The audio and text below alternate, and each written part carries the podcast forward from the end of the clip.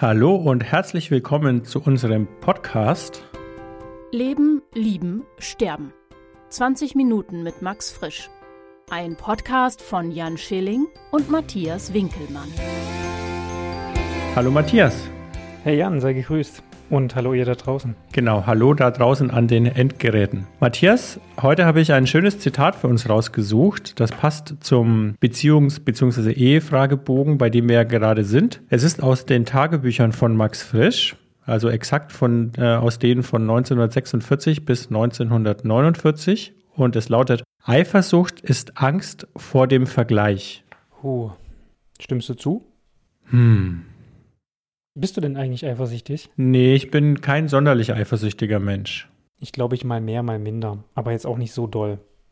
Ja, ein bisschen kann das vielleicht schon stimmen, dass man vor allem eifersüchtig ist, wenn man den Vergleich mit der anderen Person scheut. Aber nicht nur. Ich meine, wenn ein Partner sich sehr, sehr, sehr, sehr viel mit einer anderen Person trifft, kann ich auch denken, das ist ein Vollpfosten und trotzdem eifersüchtig sein. Ja, es ist schon ein Stück weit was dran. Vielleicht vergleicht man sich mit anderen Personen, ist nicht so sehr selbstbewusst und ist deswegen eifersüchtig, weil man denkt, der Partner oder die Partnerin könnte wegrennen. Und dass man den Vergleich halt nicht besteht. Hm, dass der andere einfach besser ist. Ja. So, Matthias, wir sind bei Frage 15, Fragebogen 2. Es geht um Beziehungen und Ehe. Und heute haben wir ja keine Eieruhr dabei. Darum stelle ich jetzt mal unseren Wecker Mach und das. Lege los. Ab jetzt. Und lese die Frage vor. Sie lautet wie folgt. Falls Sie sich schon mehrere Male verehelicht haben, worin sind Ihre Ehen sich ähnlicher gewesen? In ihrem Anfang oder in ihrem Ende? Fang du mal an, du hattest, glaube ich, mehr. Weitaus mehr. Also ich bitte dich, da, da, das weckt ja jetzt den Eindruck, als wäre ich ein Filou, um es mal so zu sagen. Ich denke aber, sie sind sich tatsächlich lange Zeit sehr ähnlich, sowohl im Anfang als auch im Ende. Okay, und warum? Na, im Anfang sehr verliebt und im Ende weniger verliebt. Ernüchtert. Ernüchternd, ja, also quasi. Du hast doch immer die große Liebe gesucht, vielleicht lag es daran. Das war, gab dann schnelle Ernüchterung. Zumindest hast du das mal gesagt. Das ist richtig. Ich war immer auf der Suche nach der großen Liebe. Wobei es wahrscheinlich gar nicht die große Liebe war, weil die große Liebe kann man ja auch nur finden oder ist eigentlich immer die Liebe zu sich selbst. Ohne Selbstliebe gibt es keine Liebe. Naja, ich kann ja jemanden lieben, obwohl ich mich selbst nicht so mag. Das gibt's schon. Ich weiß nicht, ob das geht. Da gibt es sehr viele verschiedene Theorien drüber. Also ich le- lese gerade von Erich Fromm Aufsätze. Da geht es dem einen auch einem auch um Liebe. Und da sagt er schon explizit, man muss sich selber lieben können, um andere zu lieben. Ich kann das jetzt nicht ausführen, es ist aber sehr schlüssig, wie er das beschreibt. Und ich finde das auch. Wenn ich mich selbst nicht lieben kann, dann kann ich dieses Gefühl auch nicht auf andere übertragen. Also klingt nicht so abgefahren für mich. Aber das ist ja auch gar nicht unsere Frage. Ich glaube, ich werde mir diese Argumentationsstrategie merken. Wenn ich einfach jemand von meinem Argument überzeugen will und aber nicht genau weiß, wie ich da hinkomme, sage ich einfach, also ich kann jetzt nicht genau herleiten, warum das stimmt, aber es ist ziemlich schlüssig. Es ist eine, ich kann dir das auch nur so sagen, es ist, weil es ist sehr komplex, die Begründung. Okay. Also das würde jetzt, wenn ich, wenn wir da jetzt drüber diskutieren würden, würde das tatsächlich den Rahmen der heutigen Folge sprengen. Aber wir können ja gerne eine Sonderfolge eines, äh, eines Tages machen, wo wir uns genau dieses Problems annehmen. Genau. Und dann werde ich weit ausholen und erklären, warum ich der Meinung bin, dass man andere lieben kann, obwohl man sich selbst nicht liebt. Ja, ich finde das auch spannend. Also es ist wirklich sehr, sehr interessant. War es das jetzt mit den Beziehungen bei dir? Ja, sie sind sich quasi eigentlich gleich ähnlich, finde ich. Aber das war ja am Anfang, als du so himmelhoch jauchzend immer verliebt warst und dann irgendwie schnell ernüchtert wurdest, Ja, weil du an die eine große Liebe gedacht hast. ja, Aber das ist ja nicht immer so gewesen, oder? In der Masse würde ich das jetzt schon so sagen. Ja, aber sie sind sich auf jeden Fall ähnlicher im Anfang. In meiner Neugierde und meiner Euphorie. Also ich hoffe erstmal, dass ich niemals irgendwann zu dem Punkt komme, wo ich sage, meine fünf Ehen sind alle auf die gleiche Art und Weise gescheitert. Ich hoffe, dass es nicht so viele geben wird. Beziehungsweise solltest du, wenn du das schon nach der dritten sagst, dir Gedanken machen. Ja, okay. Drei sind okay, aber mehr müssen es nicht sein. Nein, am besten wäre natürlich nur eine. Eine oder keine, was weiß ich. Ja, und ansonsten, ich hatte jetzt nicht so viele lange feste Beziehungen. Und wenn, dann sind die, ich entsinne mich jetzt an zwei, sind die einmal Das war so wirklich in der Jugend noch aus Unerfahrenheit, Rumstreiterei so richtig blöd auseinandergegangen und das andere Mal war dann einfach irgendwann die Liebe weg meinerseits. Deswegen kann ich da jetzt keine Muster draus lesen. Aber ich hoffe, dass es bei den Ehen auch keine Muster geben wird. Ja, das äh, hoffe ich, wünsche ich mir auch für dich und euch natürlich. Ja, dann sehr unspektakulär haben wir diese Frage beantwortet, würde ich sagen. Die nächste unspektakuläre. Möchtest du die nächste vorlesen? Ähm, Frage Nummer 16 heißt, wenn Sie vernehmen, dass ein Partner nach der Trennung nicht aufhört, Sie zu beschuldigen, schließen Sie daraus, dass Sie mehr geliebt worden sind, als Sie jemals ahnten, oder erleichtert Sie das? Ich wiederhole, wenn Sie vernehmen, dass ein Partner nach der Trennung nicht aufhört, Sie zu beschuldigen, schließen Sie daraus, dass Sie mehr geliebt worden sind, als Sie damals ahnten, oder erleichtert Sie das? Hast du das mal gehabt, dass sich jemand extrem beschuldigt nach dem Ende einer Beziehung? Nee, zumindest, äh, man muss es ja so, so sagen, oder hier muss ich es so sagen, ich habe es nie vernommen, dass mich jemand wirklich dolle beschuldigt hat. Wahrscheinlich gab es schon. Die haben einfach nicht mehr mit dir geredet. Genau. also kann ich die Frage gar nicht so gut. Einfach jeden Kontakt abgebrochen. Ich kann das gar nicht so gut beantworten, tatsächlich. Ich fürchte aber, wenn ich mir das jetzt mal so ein bisschen vorstelle und meine Fantasie nutze, dann wäre ich auf jeden Fall nicht erleichtert. Und ich weiß nicht, ob ich mir dann denken würde, oh, jetzt hat er mich mehr geliebt oder als ich mir das, oder sie hat mich ja doch geliebt oder so, sondern ich glaube, ich würde mich dann irgendwie eher schuldig fühlen. Ich, ja, ich würde mich einfach schuldig fühlen. Das wäre, denke ich, das Gefühl. Insofern finde ich, die, trifft die Frage nicht so gut auf mich zu. Wie ist bei dir? Bei mir auch nicht so richtig. Und ich glaube, ich weiß nicht, ob man dann daraus schließen kann, wenn man beschuldigt wird oder wenn jemand hinterher noch sehr sauer auf einen ist, dass er einen wirklich dann mehr geliebt hat. Ich würde einfach nur sagen, er ist dann verletzt. Oder sie ist verletzt. Ja, der Schluss ist wirklich ein bisschen schwierig. Das, das stimme ich dir zu. Und deswegen, ob ich dann mehr geliebt wurde oder ob mich das irgendwie erleichtert, pff, kann, kann ich nichts zu sagen. Ich würde einfach nur denken, der Partner oder die Partnerin ist verletzt. Und dann würde ich mich vielleicht auch schuldig fühlen. Oder du sagst halt einfach, vielleicht kehrst du mal vor deiner eigenen Haustür. Kann man ja auch sagen. Du meinst so einen richtig schönen dummen Spruch? ja, genau. Ich, ich bin nicht schuld. Da, oder auch selber. er selber, oder auch sehr schön ist, da gehören immer noch zwei dazu. Sagst du das jetzt bloß, weil du mit dir unzufrieden bist? Nein, Frage, wollen wir es beenden? Das wird heute das Schnell, also, weißt ja. du, das ist wie so eine Schnellraderunde. Sehr beliebt ja jetzt am Anfang von Podcasts, habe ich jetzt schon sehr oft gehört. Es nimmt langsam Überhand. Äh, kennst du das? Diese Fragen Hund oder Katze? Haus oder Baum? Joghurt oder Buletten? Bulettenjoghurt. Buletten, mm. Ah, das, ich wollte ja immer noch, das fällt mir jetzt wieder ein, ich wollte ja immer noch einen Blog machen, den ich nenne Hobby Hack. Deutschlands schönste Bulettenrezept. Und ich habe, äh, erinnere mich auch noch sehr gut, dass ich dir sehr, sehr intensiv zugeraten habe, den zu machen, aber auch schon damals wusste, dass das wahrscheinlich niemals in die Realität umgesetzt wird. Wir warten ab.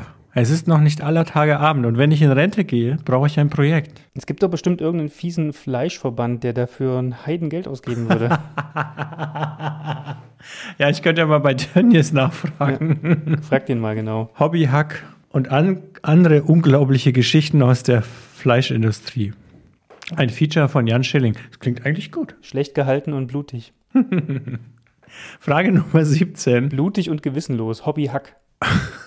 der, der, der wahre True Crime Podcast.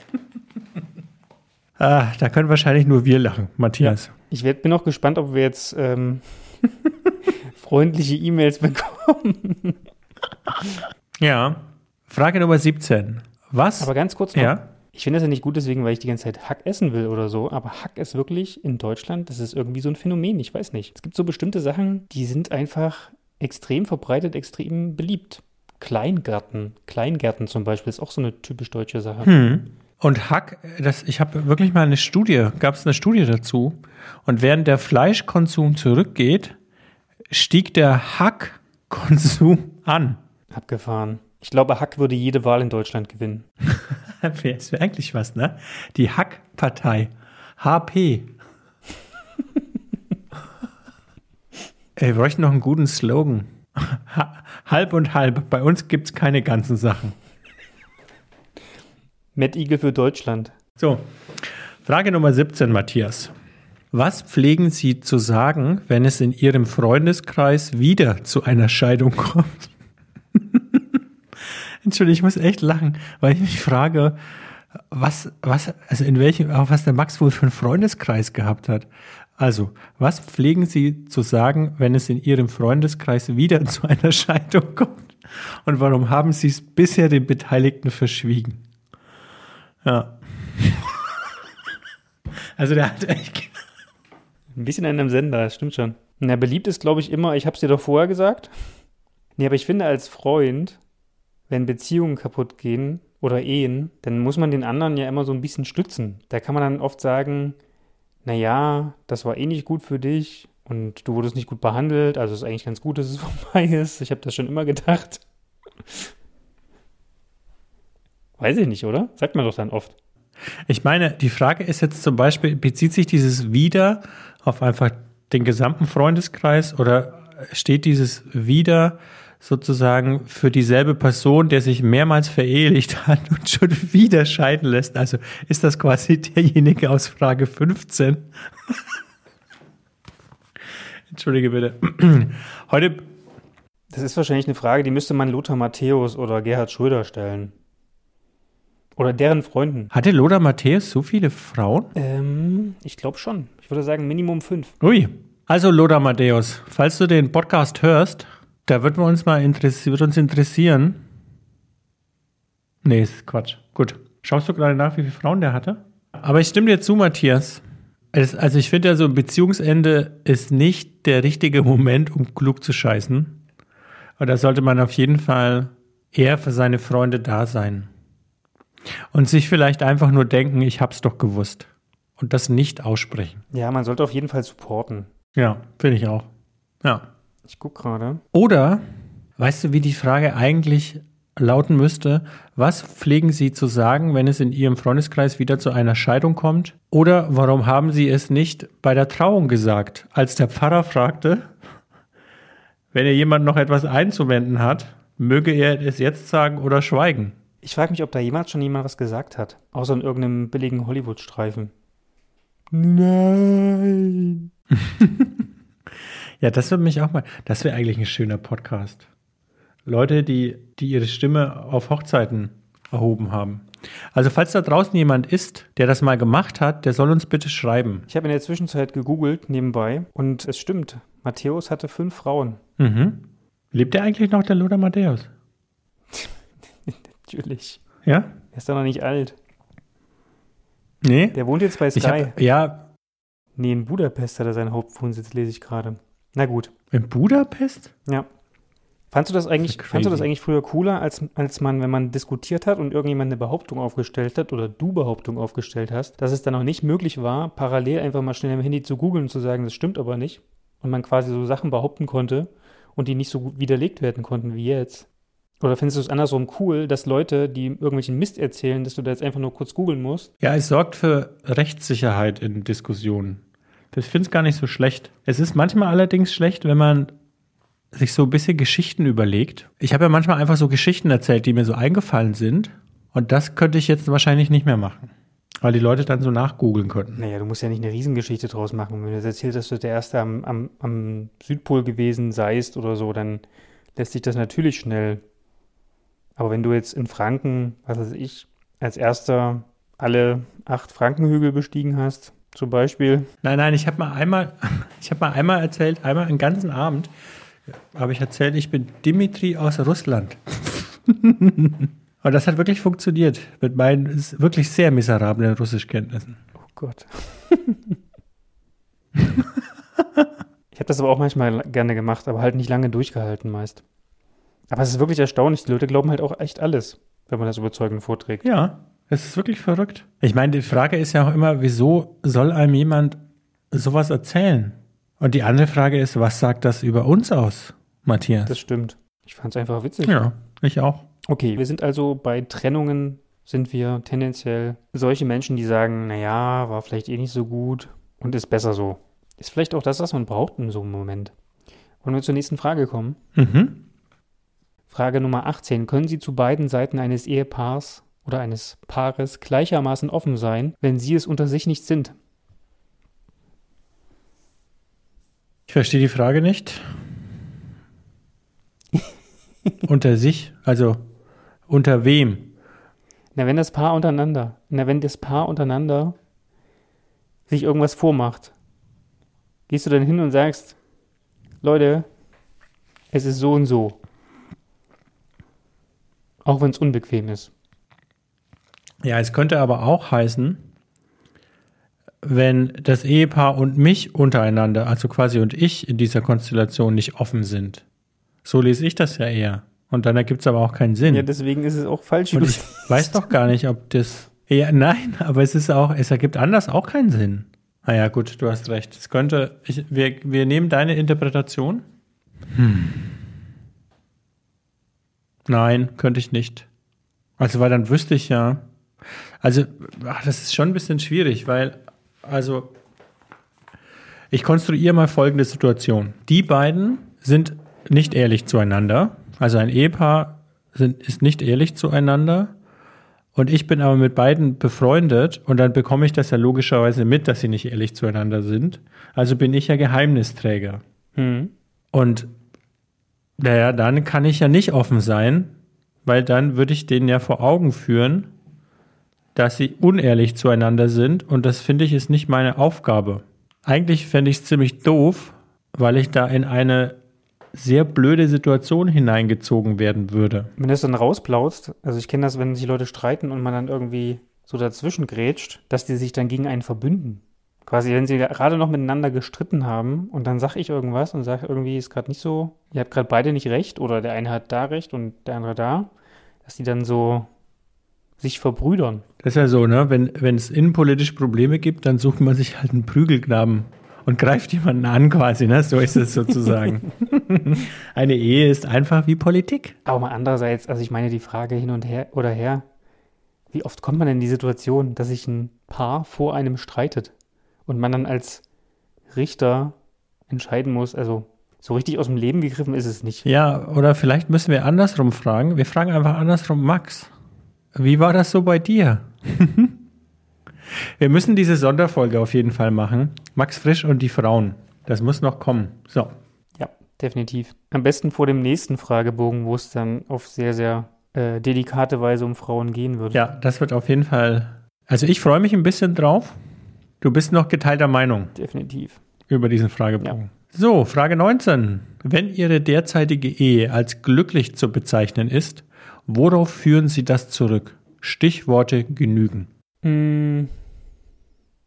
Eine glückliche Beziehung. Vertrauen, ehrliche Liebe, Humor und die Tatsache, dass man sich trotz viel Zeit miteinander nicht. Okay, 20 Minuten sind um.